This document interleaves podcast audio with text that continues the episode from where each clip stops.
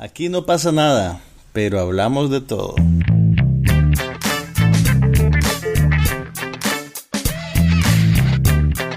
Un podcast sobre cine, TV, tecnología y todo lo demás.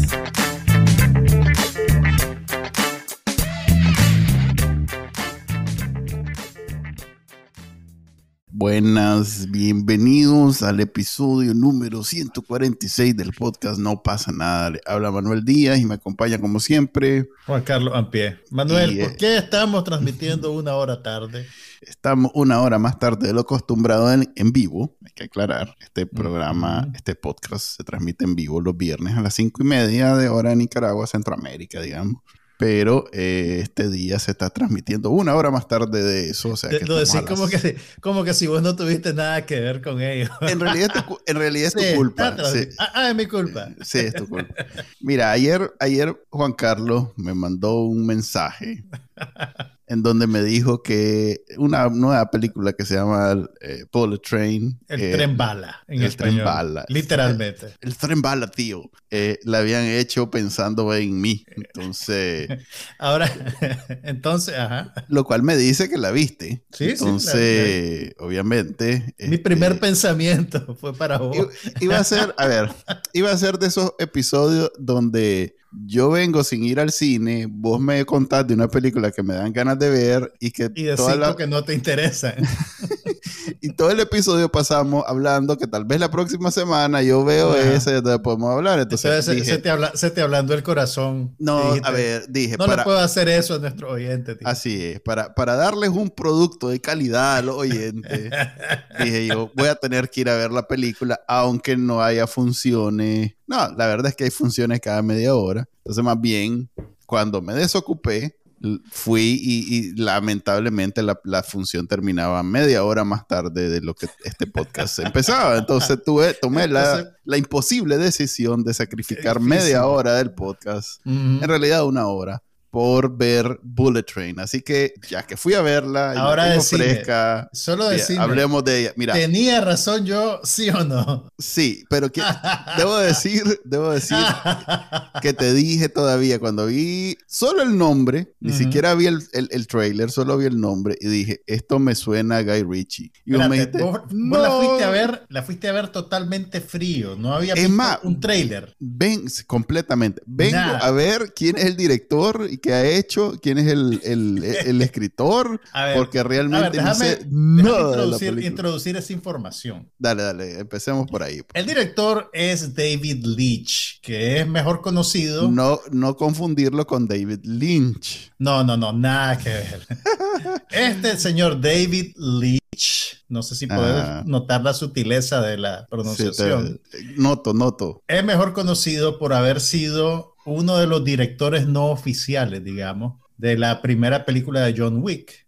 Oh, Porque el, director titular es Chad Stahelski, que era un experto en, es un doble, experto en artes marciales. Ajá, que, que, era su primera película como director, en algún momento probablemente lo rebasó, que trabajó mucho con, la gente de The Matrix, y entonces este maje le llevó a ayudar eh, Conozco la leyenda urbana alrededor de eso. Oh, no, pero realmente no es leyenda urbana. El más está como director no acreditado. Si vos lo que quiero decir es, sobre el maje que acreditan, que era precisamente coreógrafo de acción y doble y todo lo demás, y cómo revolucionó el cine, o mejor dicho, las películas de acción por sus coreografías y sus cosas.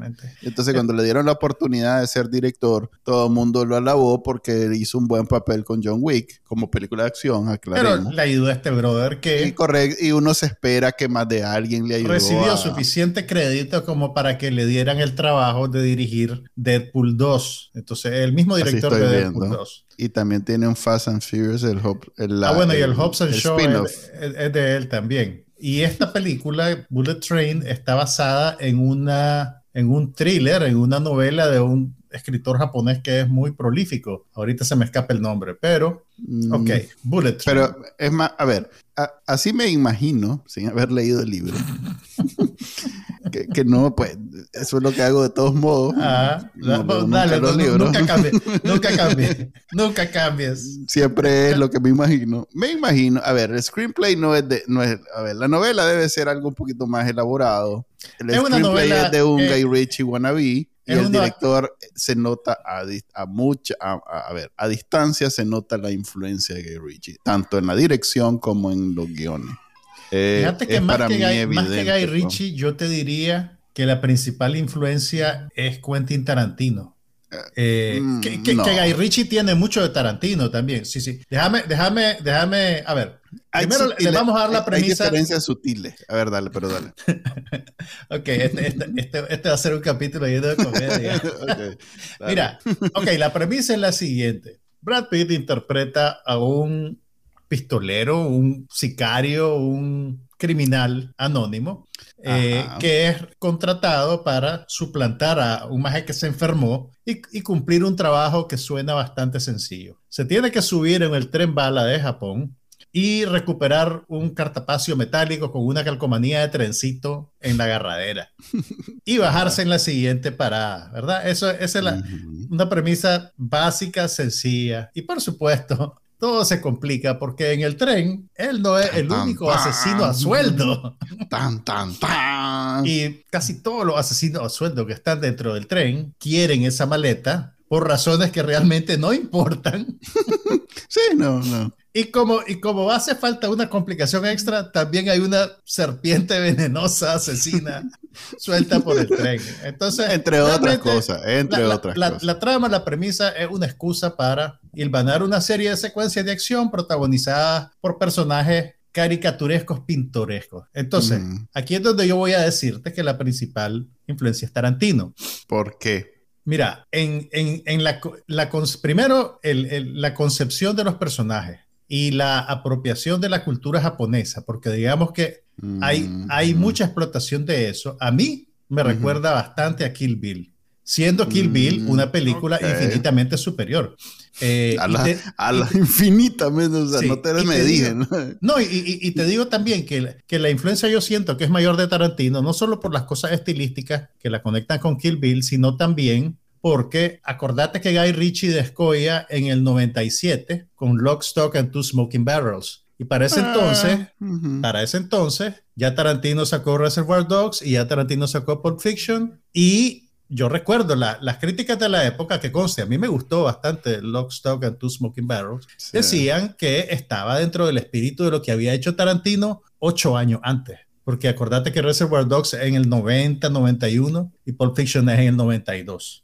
Entonces, en términos históricos, Tarantino aparece primero que Guy Ritchie. Sí. Y estilísticamente Kill Bill se parece hay cosas, pues, pero, pero yo siento, pues, que obviamente Kill Bill es una película superior. Pero bueno, que ya les dijimos la premisa, ahora vos, ¿dónde ves la mano de Guy Ritchie en esta película? Mira, eh, Guy Ritchie se caracteriza por siempre hacer eh, películas con mucho, con mucho elenco. Eh, con, tratando de... E, es, un director de personajes. Además que generalmente cuando las películas... Él, él brilla cuando él escribe las películas. Entonces, en sus películas él siempre, este, sí, no, te recuerdo, ¿cómo que se llama? Aladino. Aladino, sí. Entonces, hace películas a sueldo porque hay que, comprar. hay que comer, pues. Hay que comer. Hay que, pasarle su, ¿cómo se dice? Hay que darle su dieta a la Madonna. no, no, no, yo creo que él recibe a Madonna, fíjate. en ese caso. Ok, eh, él siempre trata de hacer personajes como muy ricos y, lo cual, a ver, en eso coincide con, Tarantino, pero a diferencia de Tarantino, no, no le pone tanta mente a... A diferencia de Tarantino, no es bueno. Estás en tu derecho de estar equivocado, como decía Germán. este, pero, ¿qué, ¿qué, son elementos comunes que coinciden con esta película? Por ejemplo, eh, Hmm, ahora que lo pienso, fíjate que este maje de, de Brad Pitt ha sido como la musa de ambos, porque Snatch, que es una, una de las películas, que es la película más eh, eh, es también alrededor ¿Es de... tal vez la mejor de Guy Ritchie, Snatch. Sí, es la mejor, definitivamente. creo yo. pero bueno, Brad Pitt en Snatch tiene un papel chiquito, pero es un papel bien caricaturesco. sí, pero o sea, es un papel memorable, pero no es el protagonista. A ver, mira, ¿qué, son cosas, qué son cosas de, de, Guy Ritchie que, que, que no necesariamente son de Tarantino? Eh, Guy Ritchie se, se, esfuerza más en hacer ver cool a los personajes y, y, en, en, los guiones. ¿Cómo es? Y Tarantino. Derecho, derecho de estar equivocado. o sea, no, vos no te. A ver, eh, si vos eh, en algún momento te adentras a las entrañas del fanboys de Snatch, vas a encontrar prácticamente todo el guion convertido en cita, meme eh, steals, o sea, porque todo es rescatable, pues hay, hay ahí un montón de situaciones en donde si vos quitas a los personajes y a los actores, tal vez no da tanta risa, pero como es, es una, es una combinación de, o sea, por ejemplo, este maje, ¿cómo es que se llama? El, que hace, eh, el que dice, yeah, don't go to, London, eh, Farina, ¿cómo es que se llama en la vida real? Dennis Farina. Dennis Farina. Eh, o el, el, Bullet, ¿cómo es que se llama? Boris the Bullet Dodger, porque le dicen, o sea, todas esas personas. es que, pues sí, por eso la te digo. Cuando, la vi cuando salió y solo la he visto una vez. Por eso te digo, o sea, el Maje hizo tanto esfuerzo en unir excelentes actores con excelentes guiones para darle vida a unos personajes. Y Tarantino nunca hace eso. No, no me refiero a eso. Tarantino es, es más eh, orientado a la historia, a la situación. este más... Tarantino es más literario.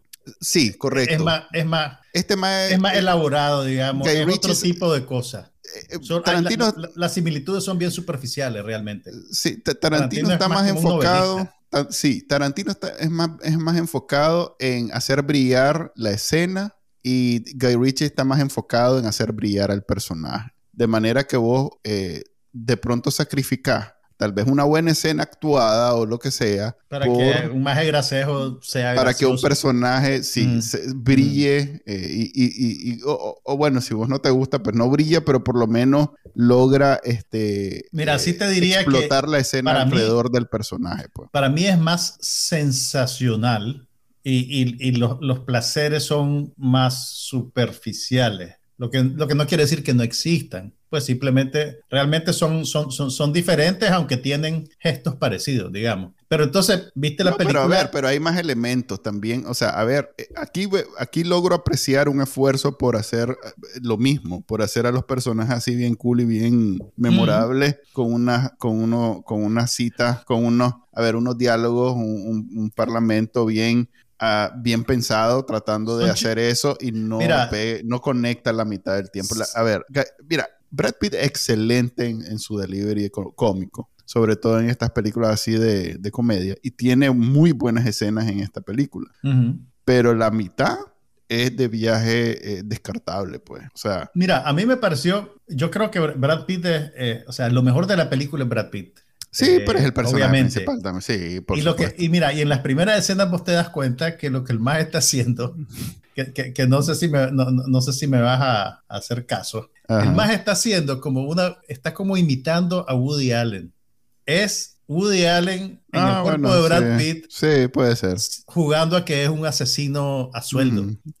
Lo que pasa es que esta película está comprometida. Pues para, para los menos artsy está haciendo Mr. Bean prácticamente. Porque le pasa pues una serie de pues. accidentes. Si Mr. Bean hablara incesantemente sería, y fuera neurótico, sería lo que es Brad Pitt en esta película. que se parece un poco a la personalidad de Woody Allen en sus primeras comedias, digamos. En, la, en lo que la gente dice, las comedias divertidas, porque, porque eran comedias más de chiste, chiste, chiste, chiste, y no pues dramas de la condición humana como los que te gustan a vos, que son ya como de la mitad de los 80 en adelante.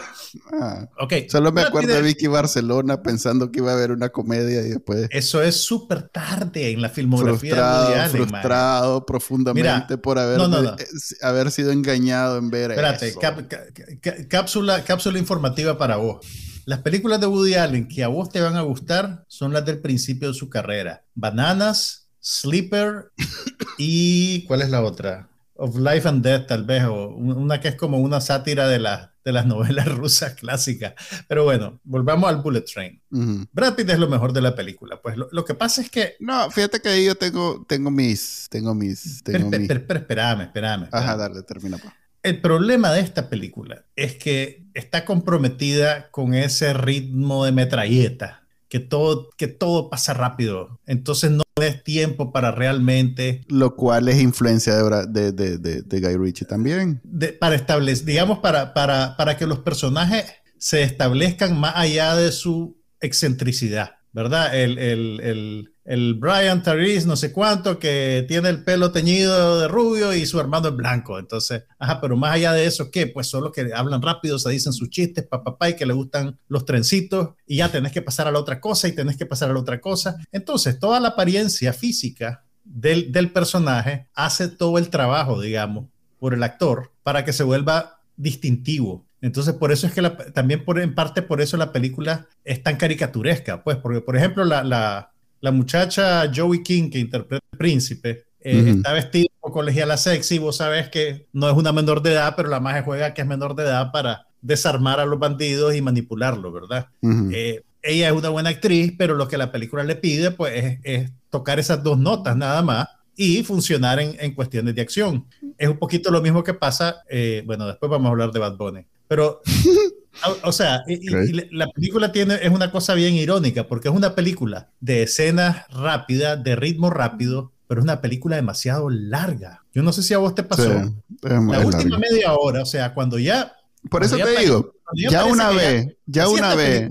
yo te diría, si esta película la hubieran editado para que durara una hora y media, probablemente hubiera sido mucho mejor. Y ahí es donde te digo que la, precisamente la mayoría de las escenas hubieran sido hubieran quedado en el piso del cuarto edición para hacernos los, poéticos, eh, hubieran sido escenas de Brad Pitt. Que por mucho que el Mae tiene ese talento de, de, ¿cómo se dice? Deliver, eh, entregar. Interpretar. Ah, ok, interpretar escenas, eh, no, es que no es interpretar, es entregar. Entregar, realizar, ejecutar. Ejecutar, digamos. Este, diálogos chistosos. Eh, la verdad es que, la, el, como decimos, el tercer acto está lleno de, de redundancia, pues de lo mismo, o sea, hace como la misma escena como cuatro veces y al final. Vos, pues, vos podés conservar el gran arco de la película, ¿verdad? Y, resolver el, la historia del, del, mafioso ruso y su rivalidad con... Lo cual, como te digo, la tal vez, japonés, pero... Puedo identificar que debe haber un libro ahí interesante alrededor de esto del, del, del ruso que llegó a Japón y, y, se robó, o, por lo menos hizo todo esto, pero no tiene nada que ver con esta película.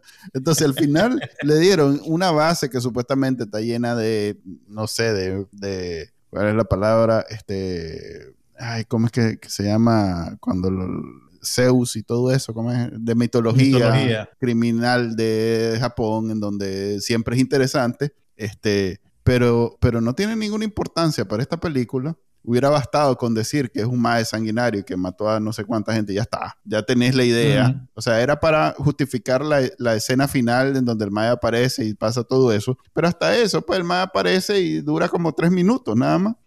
Sí. Sin, sin dar spoiler porque eh, al final de cuentas es el camino lo que importa y no esa escena final, pues. Entonces... Sí, sí, y, y la verdad, pues en, esta, en estas películas yo no sé si a vos te pasa que cualquier cosa que pasa en el camino de la película al final no tiene mucha consecuencia. Pues la, gente se muere eh, y después aparece de vuelta vivo. Pues, ah, bueno, no se No, pero eso no es tan, eso no es tan, pero a ver, eh, es de esas películas donde la gente se muere eh, alguien derrama una lágrima e inmediatamente sigue el ritmo eh, no triste, pues. no hay drama. Vas al, siguiente, al siguiente choque, pues, a la siguiente pelea. Ok, mira, esta es una película eh, que los fans de Guy Ritchie agradecen porque el maje está en una etapa, digamos que, si bien hay, a ver, ¿cuál es la última del maje? Aquella de... The Outfit, no, la de, Outfit no, se llamaba, no. No, la del carro de Gentleman no sé qué cosa. Gentleman estuvo bien. Esa fue la última de él, ¿no? No, creo que es la del... Aladino vino después. no sea maldito, güey, ya, ya vasco. Oye, pero ahorita va a ser otra de Disney, creo que va a ser Hércules. No, sea. Anda a ver, anda a ver IMDb. Ahorita voy. Anda. Mira, mira, a ver. Eh, si bien, este, Wrath of Men es la última. Ah, Lo que pasa es que ese es más, es más de acción. Yo no, yo no, la he visto, pero solo vi eh, buenas Estuvo bien. Lo que pasa es que no. A ver, él normalmente cuando hace con Jason, Jason Statham, eh, se enfoca más en. Es más, en, Snatch, Jason Statham no es eh, el personaje de acción, ni siquiera lo ves pelear, pues. Entonces, eh, si bien el maje hoy en día es conocido por ser un actor de acción y en la película esta, Wrath of Man, él es eso, eh, no es lo que hubiera querido, pues.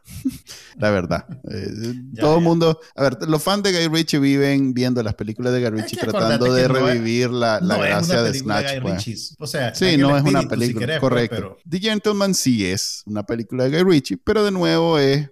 Ah, ¿cómo, es que, ¿cómo decirlo? Es, está tratando de nuevo de, de juntar tantos elementos que hicieron a Snatch tan memorable que es difícil, pues, o sea, no todos los personajes son así de buenos, a pesar de que este maje, ¿cómo es, que, se llama? Mira, yo creo que el problema de que un cineasta se, repita su fórmula es que a veces te termina dando con los límites de la fórmula. Pues, ¿me entendés? puede ser, pero mira, volvió a juntar un montón de gente muy buena, Hugh Grant, a Matthew McConaughey, a Colin Farrell, pero no logra lo que se lo, que logra lo que logró con Snatch, pues. Y, y tal vez valdría la pena, hasta que siento que estoy eh, eh, siendo pecaminoso al respecto, pero tal vez valdría la pena explorar una nueva fórmula, pues una nueva fórmula. Pero no, porque yo películas de Disney. No, pero yo quiero que siga siendo películas de Guy Ritchie, entonces ah. es como complicado, pues es, Tienes que ser fuerte. Cuando, cuando estrenen Hércules, lo bueno es que, que terapiar antes de irla a ver.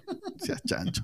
Lo bueno es que está, ya hay un género que podría considerarse. Esto es, un, esto es una película de Guy Ritchie sin ser de Guy Ritchie. Pues las que hace también el otro más, el, el que era su brother y que y que ya no, pues que también ah. sale en esta película el, ese más, no, sí, correcto, el que hizo Layer que este Matthew el nombre. Eh, Matthew Vaughn. Matthew Vaughn, Matt Vaughn. Eh, el ah, ah. hace películas de Guy Ritchie sin ser pues, sin ser el Guy Ritchie. Ahora hablemos pues, del, del, elemento más importante de Bullet Train. Hablemos de Bad Bunny. Hablemos de Benito Martínez Osorio.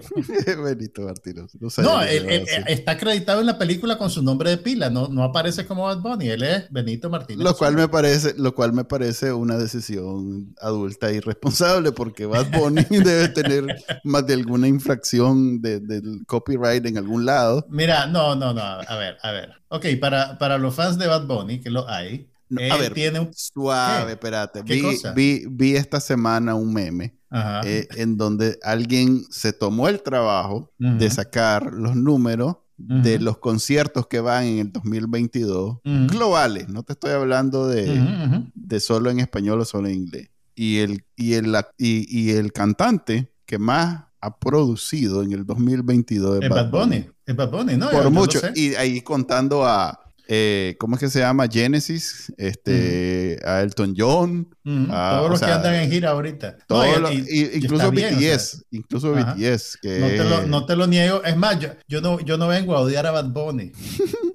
Hace un buen papel. No, yo, no, he escuchado una canción de él. O sea, yo, yo respeto mucho a Bad Bunny y a toda su fanaticada. Lo que quiero decir es que como artista es un más establecido. Ah, no, totalmente. totalmente. Eh, es otro nivel. Pues ya no es el más chistoso que, que rebana a todo mundo por, por cantar reggaetón en español. Es, un, es un artista establecido que, que, tal vez lo buscaron incluso y no fue él el que rogó a que le dieran el papel, sino que lo fueron a buscar. Pues. Mira, vieras qué curioso, pues, bueno, es curioso, una cosa común, pero si vos te fijas, en el póster de la película que usan en los mercados angloparlantes y en los mercados latinoamericanos, el póster latino. o, sea, el, de o sea, el tamaño de los actores en, en, el diseño cambia según el territorio. Entonces, claro. en, el, en el latino, Bad Bunny es el más grande después de Brad Pitt. Y en el gringo es uno de varios, pues, ¿me entendés? Está, está, igualito todo. Pero bueno, mira, pues este maje, muchos, muchos cantantes les gusta la idea de jugar también a ser actores, pues, y este maje probablemente se está moviendo en esa dirección. Y este es un, ya este había hecho, ya había hecho. Yo lo vi en, sí, lo, es más, hizo un buen papel. ¿En, en, la última temporada de, de, de Narcos, México. Mm, el maje era uno de los sicarios. Pero esta es la primera película que hace. Probablemente, no lo sé. Mira, una buena decisión. Es una buena decisión. Yo nunca he visto una nunca he visto ni he, ni he escuchado una canción completa de este maje. He visto escenas pero, yo nunca. falta curiosidad la tuya. Es que no... Si es adyacente al hip hop. Sí, pero suelen ser tan básicas las canciones de, de reggaetón. Este... Mira, este maje, o sea, yo no y, yo tengo artistas de reggaetón que me mm. encantan. Eh, Tego me encanta y escucho bastante. Polaco me gusta algunas canciones. Hay un montón de, de, canciones que sí las escucho completas. Pero eh, este maje, como se, se, de viaje se especializó, digamos, en ese reggaetón completamente orientado a el acto sexual. Ni siquiera la mujer, pues solo el acto sexual. Pero eso es una, eso es una reducción también. Este magia tiene varios discos. Lo que pasa es que, sus, primeras canciones fueron esas. Esas fueron mm. sus canciones más escandalosas y esas son las que generaron más reacción negativa. Mira, yo no lo he oído lo suficiente como para decirte darte una crítica de Bad Bunny o, una apreciación muy personal. Sí te puedo decir que este más está muy bien considerado por la crítica especializada en Estados Unidos. Y yo que escucho... O sea, los críticos del New York Times, por ejemplo, eh, lo cubren y hablan de él y, lo tienen como una referencia. O sea, entonces, quizás más bien por el efecto cultural más que por las canciones. Puede ser, yo, puede ser, pero... Mi exposición a él ha sido cuando hace featuring con artistas en inglés. y, y, por ejemplo, tiene una con, con Cardi B, que es una artista que yo, que yo escucho eh, bastante y no me, o sea, no, me gustó la canción y entonces no la seguí escuchando sencillamente. Como, como hoy en día, ya no es como antes, pues que comprabas el álbum, te lanzabas el álbum y entonces, eh, digamos que conocías a más profundidad al, artista. Hoy en día es una... puedes, oír, puedes escoger lo que oís fácilmente. Es difícil escuchar un álbum. Este, Siempre escuchas una canción y si no te gustó, pues ahí murió. Ese artista pues ya murió para vos. Pero mira, para este maje, yo creo que esta película es una decisión inteligente, primero, porque está garantizada a ser un producto taquillero. Y entonces, sí, sí, esta película va a ser un montón de reales, vas a ver. Ok. Y a, él, a él le queda parte del crédito de eso. Sí, hace un buen papel. Además, es un papel breve, o sea, no requiere un compromiso muy grande. La mayoría son papeles breves. Probablemente. Esa es otra característica que es similar. Ahí el, el, el, único que trabajó más ahí fue, fue Brad Pitt, probablemente. Todos los otros los despacharon en 15 días, pues probablemente su escena, si acaso. Hay ahí un, hay, hay ahí un, eh, un, una devolución, digamos, del favor que le hicieron este, a Brad Pitt. Bueno, Brad Pitt tiene una, un par de escenas en la última película de Sandra Bullock con eh, aquella, aquella chanchada, ¿cómo es que se llama? Este, The Lost, City. City. Lost City. esa chanchada ya hizo más de 100 mil dólares, 100 millones en la taquilla. Mira, estaba leyendo, estaba leyendo. en esa película que es de Sandra Bullock con Channing Tatum, Tatum la eh, filmaron, filmaron primero Bullet Train. Me imagino, pero ahí hay una devolución de. Ahí hay una devolución. Ahí hay una ah, devolución de, favores, pues. Yo creo que, creo que está, por 10 creo que está spoileando un poquito, pues, pero bueno. Pues no mueren. Mira, viendo, no mueren ni Sandra Bullock ni Channing Tatum en esta película pero digamos que eh, eh, duran la misma o menos cantidad de tiempo de lo que dura Brad Pitt en la película de ellos. Pues. Mira, viendo esta película, o sea, lo que sí te puedo decir de esta película es que es mejor que The Greyman.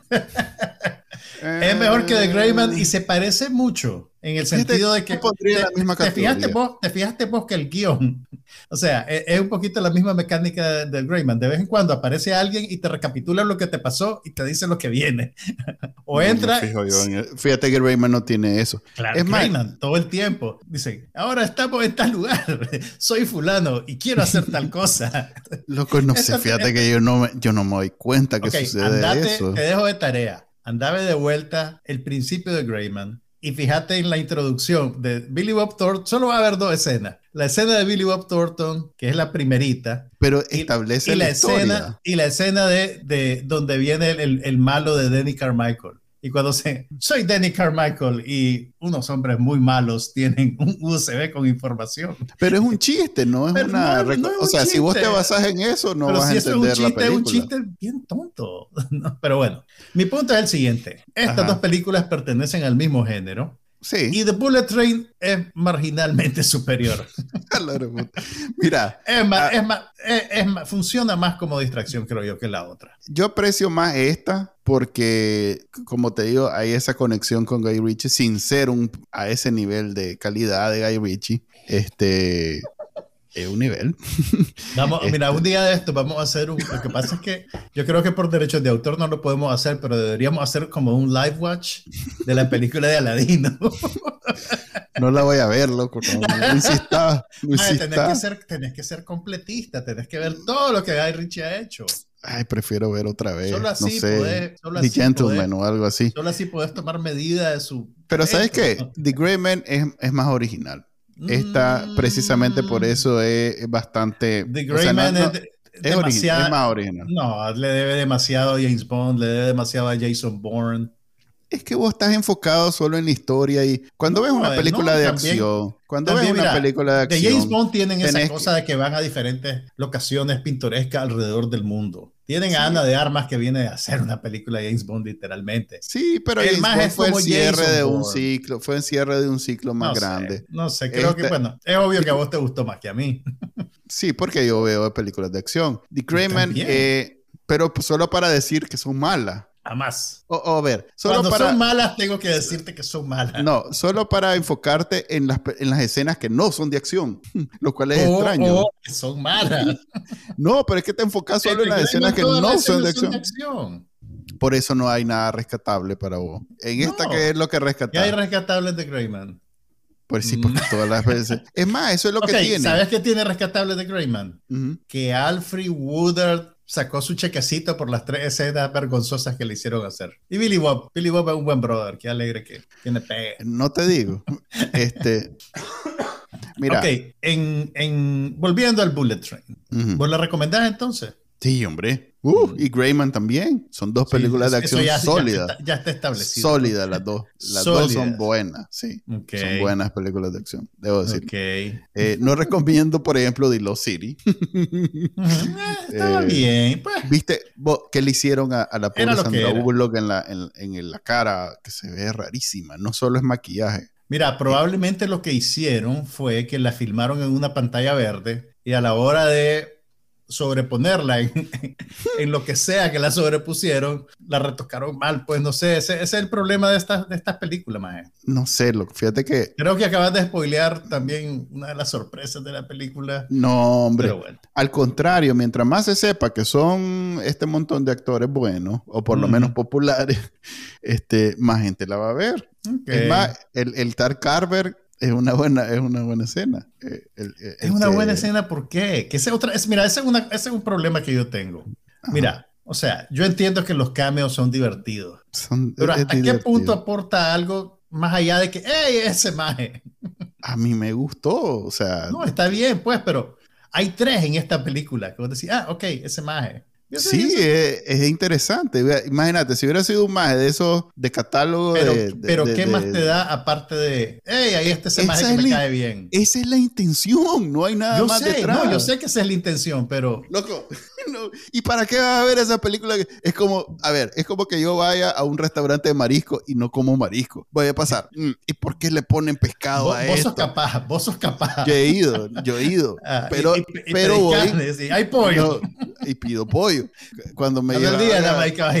cuando me llevaban a, la boquita y, como no en la boquita, en, en, San Juan del Sur, esos que están ahí en la calle. Ya sabía cuál tenía el mejor pollo frito de todos esos más. Eh, pero ya sea lo o sea, no voy con la, no voy. Eh, este restaurante no sirve la carne, qué horrible, qué horrible que, comer carne aquí. Bienvenido a la vida de un crítico de cine.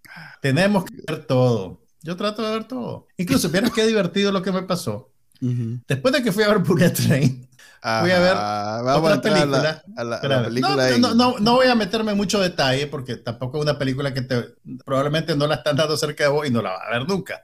Pero después de Bullet Train, me fui a ver una película de, de una directora francesa que se llama Claire Denis, que a mí me gusta mucho, eh, que se llama Both Sides of the Blade en inglés. Que es una película, es un drama sobre un matrimonio en crisis, ¿verdad? Eh, un hombre del pasado de la mujer aparece y, ella se siente que todavía está enamorada del hombre este, ¿verdad? Entonces hay un triángulo amoroso en desarrollo, digamos. Pero yo decía que, ¿por qué entonces rara esta película? ¿Y sabes por qué la sentía rara? Porque venía de ver Bullet Train, donde todo el mundo una caricatura y estaba viendo una película con seres humanos que tenían problemas humanos, que hablaban, que peleaban, que decían cosas y era, eh, o sea, el, el, fíjate que por eso a mí me gusta espaciar las películas, no ver muchas muy seguidas, porque cuando el tono cambia así tan radicalmente, hay, yo, yo por lo menos necesito como un periodo de ajuste más. O sea, no, te digo que la otra película sea mala por eso, simplemente te digo que son tonos narrativos y estilísticos tan radicalmente diferentes. Y entonces ahí es donde, cuando comparas así, vos ves que una película como Bullet Train, y conste, esto no quiere decir que sea mala por eso, es una construcción súper artificial. Pues, ¿me entendés? Sí, y, por eso es que yo, por ejemplo, no veo películas que son así como esa que estás describiendo y veo solo películas. No te gustan los dramas naturalistas, pues, pero el, contraste, el contraste es bien, es bien, es bien, es bien, fue bien radical. Fue divertido. o sea, el, contraste fue una experiencia, fue lo más interesante de Bullet Train, realmente. No entiendo, no la vayas a ver, loco. Si no ya la vi, pero si ya la vi. Bueno, en este caso probablemente la, la, fui a ver porque tenía que escribir de ella también. Es el estreno comercial más importante de la semana. Está ahorita estrenándose en Nicaragua también. Yo tengo mm. lectores de Nicaragua a través de Confidencial, ergo la fui a ver. Ok, ok. Es, es una, una, situación insalvable esa. Es trabajo, más. ¿Qué te puedo decir? trabajo. Pero igual, lo, lo, más es que van a disfrutar una película de acción, no dicen, hay que ir a ver qué dice Juan Carlos al respecto tampoco, o sea que... Hombre, gracias, eso me hace sentir súper especial. No, si, si fueran mi sacrificio, mi sacrificio vale la pena. No, a ver, si fueran a ver una, no sé, como eso que acabas de decir, un drama naturalista, entonces tal vez dirían, hay que ver qué dice Juan Carlos, pues, porque Ahora, él, que sabe de eso, pero... Nota al pie de la página. la mm. próxima película de Claire Denise, que ya está filmada y que se estrena, creo que a principios del año que viene, se desarrolla en la Nicaragua de los 80. Mm. Es una que se llama The Stars at Noon, las estrellas a mediodía, y está basada en una novela de Dennis Johnson. Y la protagonista es la muchacha de la serie Maid, la hija de Andy McDowell, que es una actriz muy de moda ahora. Em, no. Ok, se me fue el nombre de la muchacha. Pero esta Tiene hija Andy McDowell de, la edad como para hacer películas. La, la, serie Made de Netflix, creo que en algún momento hablamos de ella. Esta muchacha es, la protagonista. Ah, sí se parece a Andy McDowell. Y sale, sale también. Margaret Qualley. Margaret Qualley, que sale también en, en Once Upon a Time in Hollywood. Pero bueno, lo que te quiero decir es que la novela de Dennis Johnson, o sea, cuando vi que Claire Denis iba a hacer esa película, me fui a buscar la novela. Pero es más bonita eh, eh, Andy McDowell. Qué raro ah, eso. Es su mamá. Pero mira, el punto, lo que te quería decir era que la novela de Dennis Johnson es notable porque es súper escéptica ante el mito revolucionario. O sea, eh, o sea, mira, todos los, Aquí la TV Stars no, ya, ya está estrenada. Ah, le está yendo mal, loco. 5-4 de. Pero no la, todavía no, creo que, creo que solo, solo, críticos la han visto. Sí, eso no, no, está todavía estrenada comercialmente. Pero mira, lo que te quiero decir es que la novela, eh, eh, un montón de intelectuales que fueron en los 80 a Nicaragua, se fumaron el sueño revolucionario, pues, ¿me entendés?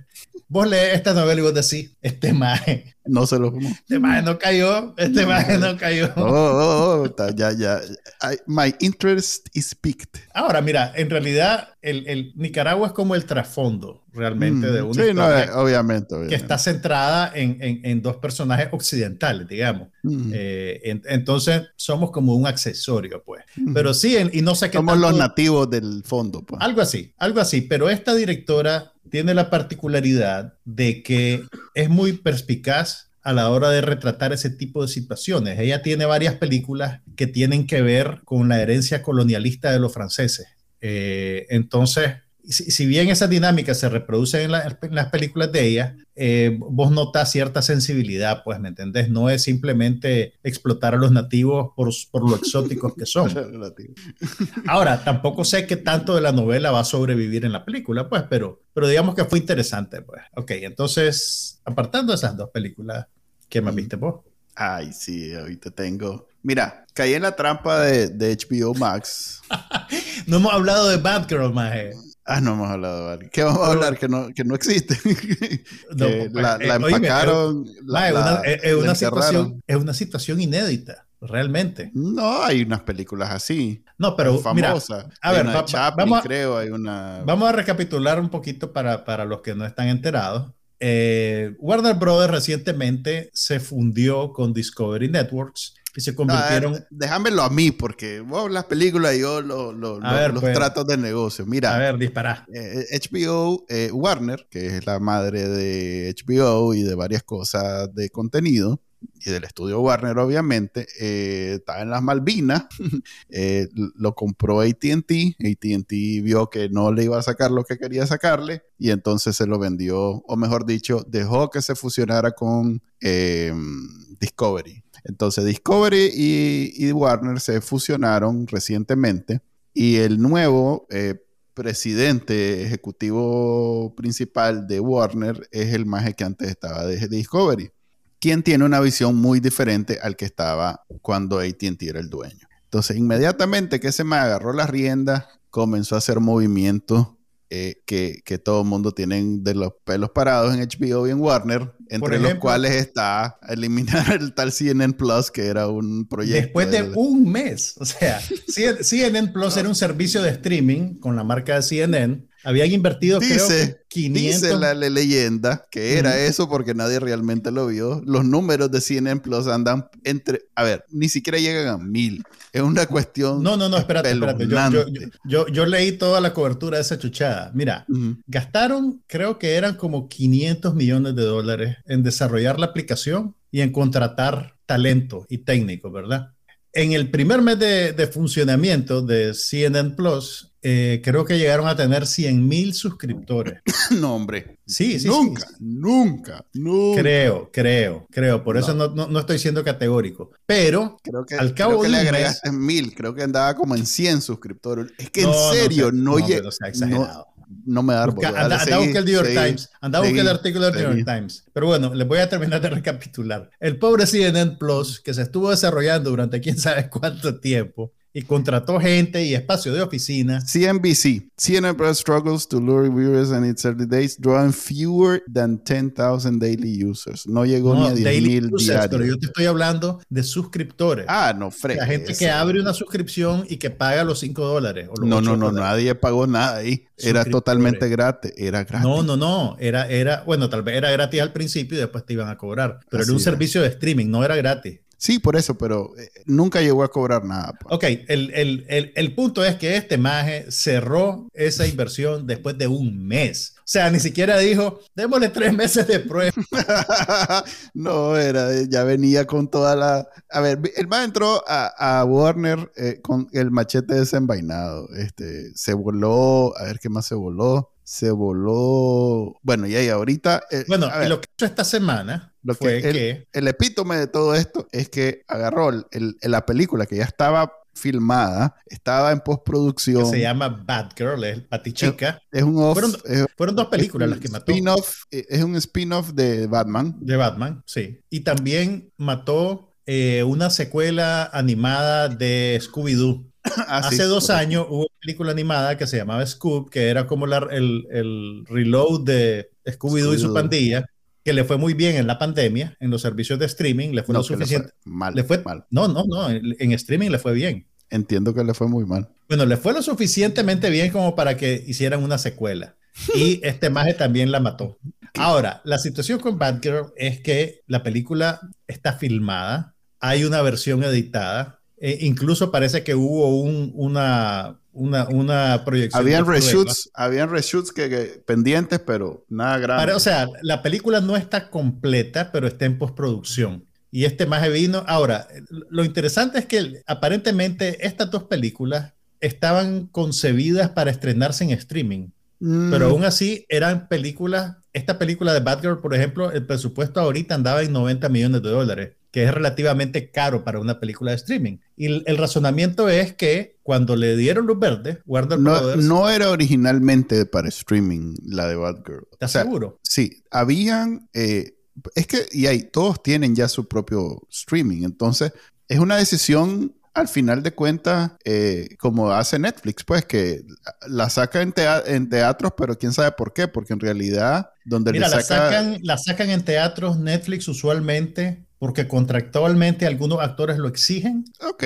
Y para hacer, para poder calificar para los Oscars. Ok, pero como te digo, estos majes no tenían así fijo que era para streaming directamente, que era algo que se estaba considerando precisamente por, por, por, Yo creo, pues lo que, no era lo que yo entiendo, nivel la DCU grande. Lo que yo entiendo es que, es que la cosa es al revés, porque este, este maje Sablab, creo que es el apellido, dijo que estaba matando esta película porque ahora ellos se quieren concentrar en teatral y que la película estaba pensada para streaming. En realidad que la aprobó el más anterior, o sea que... No, no yo, lo sé, yo, lo sé, te entiendo. Pero el razonamiento de este más, la explicación que él dio fue esa. Eh, en, en, ¿Dónde fue que lo leí? En, en una de estas revistas que, que no son eh, la opinión de un mae como yo. Estaba leyendo que se trata de... La opinión de alguien informado. sí, alguien que, que, se gana su, su salario. Eh, que eran, eh, es un movimiento de contabilidad que tiene mm, sentido. Sí, sí, sí. Para declararlo pérdida y pagar menos impuestos. Exactamente. Que tiene sentido. O sea, que en vez de arriesgarse a que la película no recupere lo que invirtieron, hacen un movimiento en la contabilidad que si no la sacan del todo, pueden recuperar por lo menos eh, o sea, sin arriesgarse pueden recuperar una cantidad. Tal vez no todo, pero recuperan una cantidad. Sobre todo porque las películas al final de cuentas, la producción te cuesta el 50%, el 50 del valor total. Después vienen los gastos de marketing. El marketing vale lo otro. O sea, si vos invertís 90 millones, como en esta película, tenés que invertir otros 90 millones en, venderla. Claro. Entonces, eh, termina siendo un producto de 180 millones que quién sabe si los recuperás. Pero mira, Mientras que, así te costó 90 y puedes recuperar los 90. Yo entiendo el razonamiento económico, pero lo que a mí me parece los más de DC. no, es que eh, sí, o sea, primero, mira, en exhibición teatral, ¿cuáles son los dos géneros que casi monopolizan las pantallas? Eh, películas de superhéroes. Disney y Disney, Disney y Disney. Películas de superhéroes y películas animadas. Y las películas que este más mata son una película de superhéroes y una película animada. Además, este tipo de películas en, en la taquilla internacional les va bien. O sea, sean buenas o sean malas, en la taquilla internacional probablemente si hubieran recuperado los 90 millones que costó Batgirl y los 40 que costó vos no, vos no tenés el spreadsheet que le enseñaron a este mae, debe tener no, yo Sé, o sea, yo entiendo el razonamiento. A la hora de la hora esto es un negocio y no puedes jugar yo sé, Yo sé, eh, eh, y también, pero también tenés el problema de que está alienando a tus fans. O sea, el pobre DC Comics, yo escribí algo para, para el blog de Popflix. Ese pobre DC Comics, que más es más salado. O sea, ya eh, nada, no, no, no, va a ser nada peor de lo que ya le han hecho a los pobres. ese fanbase eh, ya no hay nada peor que. o sea, pobrecito. Ya, o sea, ya, es una cosa como, como. Ya están curtidos, como diríamos en Nicaragua. Ya están curtidos. ahora, mira, sí es. o sea, sí ha pasado que te engavetan una película pero, pero lo que yo creo que casi no ha pasado es que la, la maten de esta manera y que te digan, nadie la va a ver. nadie va a ver esto. Es más, cuidado, una vez pase el año fiscal. La sacan solo para... Creo que no, creo que no podés, porque para que, para que te den ese alivio fiscal, vos no podés ganar nada con ella. ¿Me entiendes lo que te digo? La saca en YouTube, pues, no sé, entre dos años. O alguien, alguien, alguien va a filtrar un corte, pues, ¿me entiendes? O sea, sí ha pasado, por ejemplo, mira, Harvey Weinstein en los años 90, cuando estaba en el pináculo de su gloria, era famoso porque el maje compraba películas como loco, usualmente películas extranjeras, y después o, se aburría de ellas, o les perdía confianza, o, o se había peleado con el director y por pura malditencia las dejaba engavetadas o, tal vez las compraba para tratar de hacer un remake y como no podía hacer el remake, tampoco la distribuía. Entonces, no es raro que un ejecutivo decida engavetar una película o, no presentarla del todo. Por eso los derechos de, de, autor siempre van con una limitante de tiempo. Sí. Ahora, pero, pero esta película ni siquiera la van a completar, o sea, eh, eh, eh, o sea, para la, gente que trabaja, para la gente que trabaja, no, ya, dijeron que no van a completarla. No, digo, dentro de 10 años, alguien saca, un, dice, cuando este MAE se vaya, ni siquiera 10 años, cuando haya este un nuevo ejecutivo, si viene un MAE y dice, revive. Perfectamente, sí, están reviviendo, que por cierto, eso sí es una buena noticia, están reviviendo... ¿Cuál era? Una de estas series que a mí me gustan mucho de Max. Este. ¿Cuál? Creo que Banshee. Eh, no, la otra, Soldier. Eh, Warrior, la de la inspirada en, Bruce Lee. ah, ok, ok, no, no sabía, vaya. Pero bueno, fíjate que como, como, escribí una cosita sobre esto para, para el blog de Popflick, me fui a investigar más de esas cosas que hacía Harvey Weinstein. El más en 1900, ¿cuándo fue? Espérate. En el 92 compró una película francesa que se llamaba Los Amantes del Pont Neuf, Los Amantes del Puente 9, que era con Juliette Binoche, era de un director eh, que había hecho un par de películas muy buenas que se llamaba Leo Caga. Y la película tuvo, tuvo buenas críticas, pero también se convirtió en la película más cara para ese entonces de la industria francesa porque por algún motivo no habían podido filmar en el verdadero Puente 9 y en un estudio tuvieron que reconstruir un puente gigantesco de París y eso fue una cosa carísima, ¿verdad? Entonces, Harvey Weinstein compra esta película que se estrena en el Festival de Cannes y que tiene un montón de anticipación sobre ella y la mantuvo engavetada nueve años.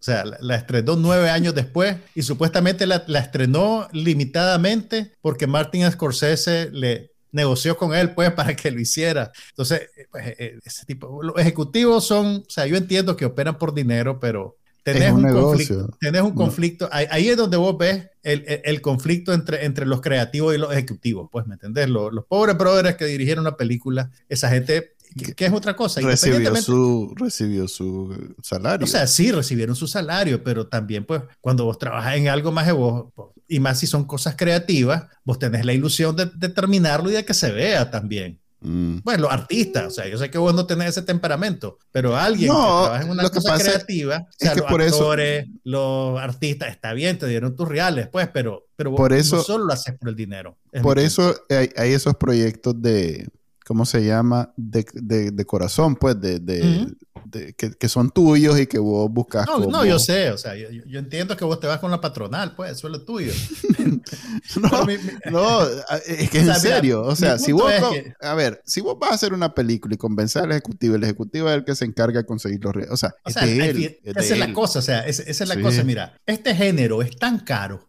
Sí, Es tan caro de hacerse que al final cualquier creativo, por muy talentoso, por muy búfalo que sea, está en las manos. nada más. exactamente, está en las manos de la gente que maneja los reales, pues. Que son pero, que al final pero es que además, o sea, nosotros tenemos la idea que, que, que las películas las hace el director o que el actor esto, pero es una industria. Pues sí, alguien pone la plata. Pues, es como pensar que el, iPhone lo hizo Steve Jobs. No, yo, mira, yo entiendo, yo entiendo, yo entiendo cómo funciona la economía de esto. Lo que te quiero decir es que a la gente que le pasan estas cosas le duele, es mi punto. o sea, la, pobre, muchacha, que, la pobre muchacha que Leslie Grace creo que se llama, que le fue bien en In the Heights, tenía buenas críticas, la película no hizo mucha plata, pero ella tenía buenas críticas. Y esto suponía, digamos, un, un, paso adelante en su carrera, le iba a subir el nivel, la iba a meter en DC y ahora se le pasmó, pues, ¿me entendés? Mala onda, Chele. Está bien, no, yo no digo que no, mala onda, pero ya. Pero claro, aquí, aquí, ya se, aquí ya se está viendo que Manuel Díaz es un capitalista rancio que está alineado con la con la patronal. Ve que mal, o sea que, mejor haga, siga, como, en, como en Europa que hacen solo peliculitas entre como 27 ONG que tienen que ser en un cuarto porque entonces no hay dinero oh, para hacer más. Eso, eso, es lo que quieren hacer. Ajá. ¿Vos querés que el mundo, que solo existe un tipo de película, que solo hay películas de Guy Ritchie? No, pero cuando hicieron Taxi, conocieron que hay un mundo más allá de, esas películas de un En realidad, la escuela de Hollywood en el Sena empezó con La Femme Nikita a finales de los 80. Taxi es mucho después. Pero Taxi fue el que quebró todos los récords de cine de la Francia. Femme Nikita, antes de Taxi. Ok, puede ser. No, no, no, no concedemos antes de terminar, antes de terminar, que, ya estamos casi al final. Yo empecé diciendo que caí en la trampa de, mira este, este, este, ¿cómo se llama? Eh, eh, eh, este, a ver, rompecabezas. Caí en la trampa de HBO Max que me llevaba como dos meses presentando The Car Counter, la película de... Ah, sí, de Paul Schrader. Ajá. Ya hablamos de esa, yo, te hablé de ella. Sí, vos hablaste de ella, entonces... Eh, no te gustó, obviamente. No me gustó, no me Es un drama, es un drama de la condición humana. Es un drama de la condición. Por más que los mages trataron de enmascararle en algo más sofisticado, no deja de ser él. Yo te diría que es una película sofisticada. a diferencia de otras cosas que a vos te gustan.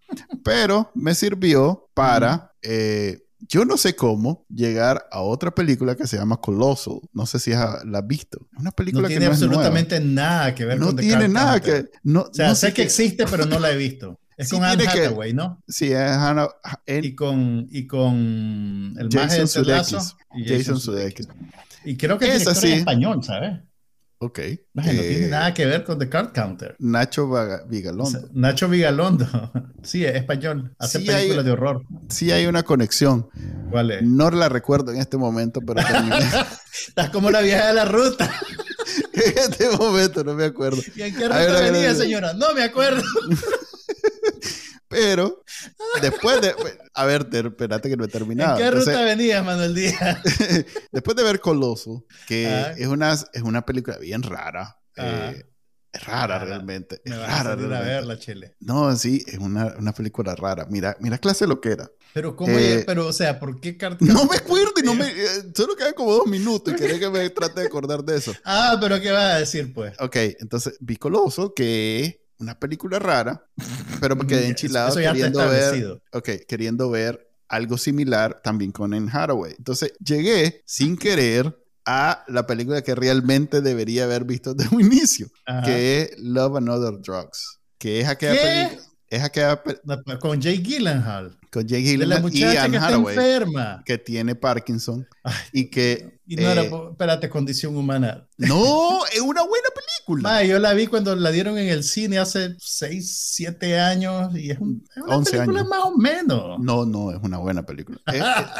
es, de las comedias románticas de esos tiempos eh, que más recomiendan en... en, en, has, has perdido cualquier base para hablarme mal de las películas sobre la condición humana. Esta es una buena película, es una buena comedia romántica. Es más, yo te diría que la 2010 está en esta, probablemente alguna de estas, eh, Shizaro Malik es otra buena. Este, hay como cinco que son así, que sobresalen. Te voy a dejar estar. Esta es una de ellas. Te voy a dejar estar. pero, pero quedamos pendientes de que me digas qué tiene que ver The Card Counter con Colosal. ¿Cómo fue? Es solo porque te salió abajo.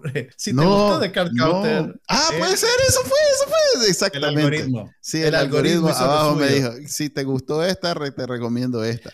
Que es, uno de los misterios de los algoritmos, porque realmente recomiendan cosas que no tienen nada que ver una con otra. Es más, pero bueno. Love and Other Drugs eh, es, una, eh, es algo que no había visto y que tenía que ver. nunca viste esas películas que le decían la película de la, enfermedad de la semana. No. o sea, es un género, es un subgénero tan común que hasta tiene ese, esa etiqueta. Dice, Disease of the Week, le dicen. Pero bueno, me alegra que la hayas disfrutado. Buena película. Bien por Bien por Estamos llenos de buen contenido. Nunca cambié. Ahorita hay tres series, ya para terminar, tres series de televisión que son top of the line, pero solo esa hay, entonces paso bastante tiempo explorando. Solo dame los títulos y lo hablamos la semana que viene. No, pues ya sabes, mira, P-Valley es sin igual. Ah, la deberías de ver, la deberías, te insisto, la deberías de ver. La vas a disfrutar. Eh, What We Do in the Shadows es consistentemente la mejor comedia en Mejor este que Only Murders in the Building. Mm, es que Only Murders brilla, brilla, sobresale. Pues de esas series que, que vamos a estar dentro de 10 años hablando de. No hay que hablar en hipérbole, man. No, pero eh, es que hay un montón de comedias y no son al nivel de What We Do in the ¿Y cuál es la otra, la tercera? Evil, Evil. También. Ah, Evil. He, oído cosas buenas, pero no he tenido tiempo. a vos que te gusta el asunto este del terror Mm. Es un enfoque bien sofisticado al tema, al punto que a mí no me molesta. Y, que usualmente no, no, no te va por ahí. Y no me da por ahí, pero esto es excelente. E, e, esas tres, esas tres, olvídate What We Do in the Shadows, con que vea Only Murders in the Building está bien, pero P-Valley y Evil, e, e Evil son lo mejor que hay en la televisión. Y en esa reiterada recomendación. Hemos llegado al final de esta edición. Ahí nos disculpan que estamos una hora más tarde, pero es que teníamos que ver. Era mejor que Manuel viera la película, muchachos. Miren, miren cuánto entretenimiento sacamos de ese, de ese atraso. Es que si no, la próxima semana íbamos a estar otra vez. Ahora sí la vi. Ahora, sí la vi. Vamos a ver para la semana que viene si nos ponemos de acuerdo con tiempo. La próxima semana sí prometemos que este podcast va a ser a las cinco y media en vivo y ya saben que lo pueden descargar eh, eh, desde su directorio de podcast favorito en audio para que no gasten sus minutos, como aquí el pobre Julio David que dice que se está gastando sus minutos en vernos la cara, que no tiene nada interesante y nos podría estar escuchando más bien por una fracción de lo que está gastando por ver video. Además que a nosotros no nos queda nada de eso, le queda a, ti o a quien sea que sea tu operador. Así es. De esto nada es dinero. De este podcast nada, aquí nadie está ganando nada. Mejor hagámoslo lo más barato posible. Ustedes lo escuchan y nosotros lo hacemos. Hasta la próxima semana. Nos vemos. Hasta luego. Aquí no pasa nada, pero hablamos de todo.